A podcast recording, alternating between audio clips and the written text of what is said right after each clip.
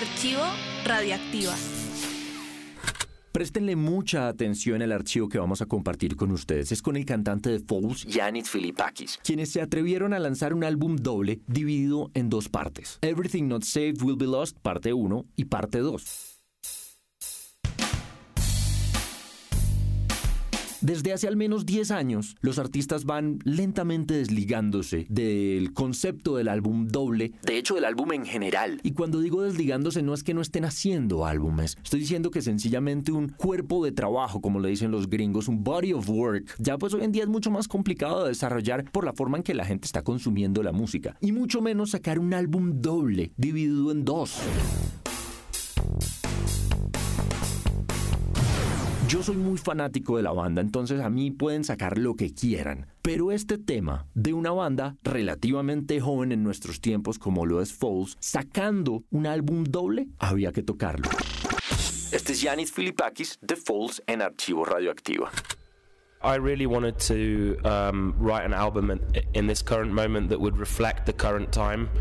Um, the things that I was interested in writing the lyrics about were um, the feelings of confusion and frustration in being, particularly, I think, a young person or a relatively young person in 2019.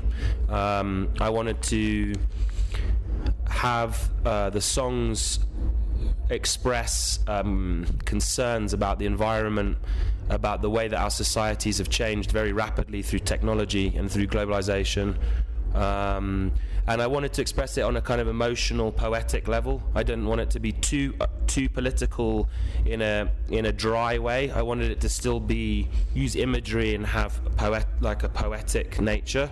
But I wanted to really write a record that I felt would communicate with people, and that the lyrics were, were very relatable, and that I was putting a lot of the dark thoughts about the world into something that was beautiful and because I felt the music is quite uplifting, you know, the actual instruments and the songs musically have a lot of energy and a lot of joy in them, then I, I liked the the contrast between the lyrics being darker and the music being slightly brighter.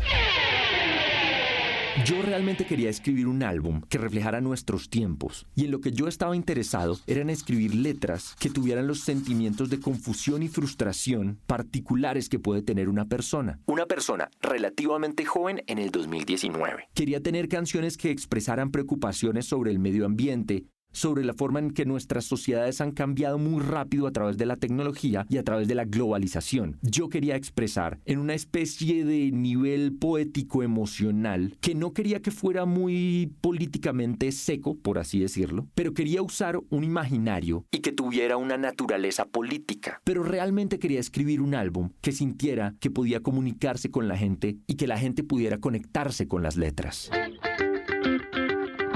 puse muchos pensamientos oscuros sobre el mundo en algo que era hermoso. Y ya que yo pensé que la música nos elevaba, los instrumentos y las canciones musicalmente tienen mucha energía y mucha alegría. Y me gustó ese contraste entre las letras siendo oscuras y la música siendo un poco más brillante.